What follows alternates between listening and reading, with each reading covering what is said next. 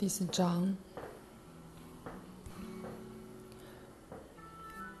架构二的特性：一个对肉体取向的意识所居的媒介之创造性分析，以及事件之来源。在任何情况下，单单是物质元素的偶遇是不会产生意识，或那些会使意识随之成为可能的条件。如果你以为你们的世界与所有它伟大的自然光辉，最初是透过偶然的赞助，一个几乎不可能的意外才来到的。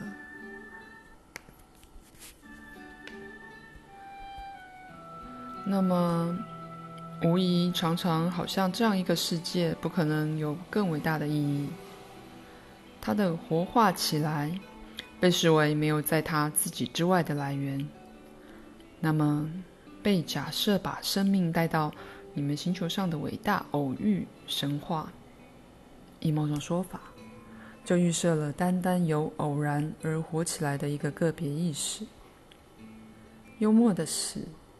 这样一个活生生的意识，居然能假设他自己是那些本身无生命却不知怎的设法以这样一种方式组合起来的非活性元素最终产物，而竟令你们族类获得了幻想、逻辑、广大的组织力量、科技及文明。你们的神话告诉你们说。大自然除了要存活下去之外，没有别的意图。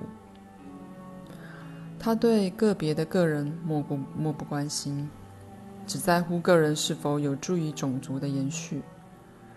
那么，自然在他的运作里就显得与个人无关。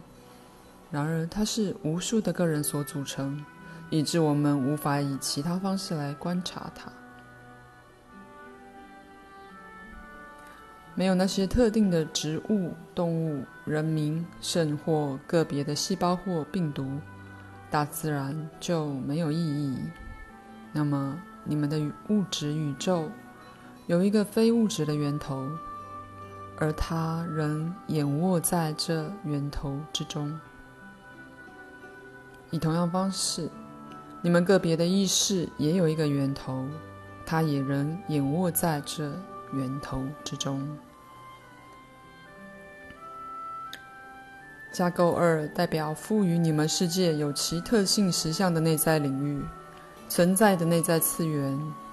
那维持你活着、补给你们思想的能量与力量，还有照亮你们都市的能量，全都在架构二里有其来源。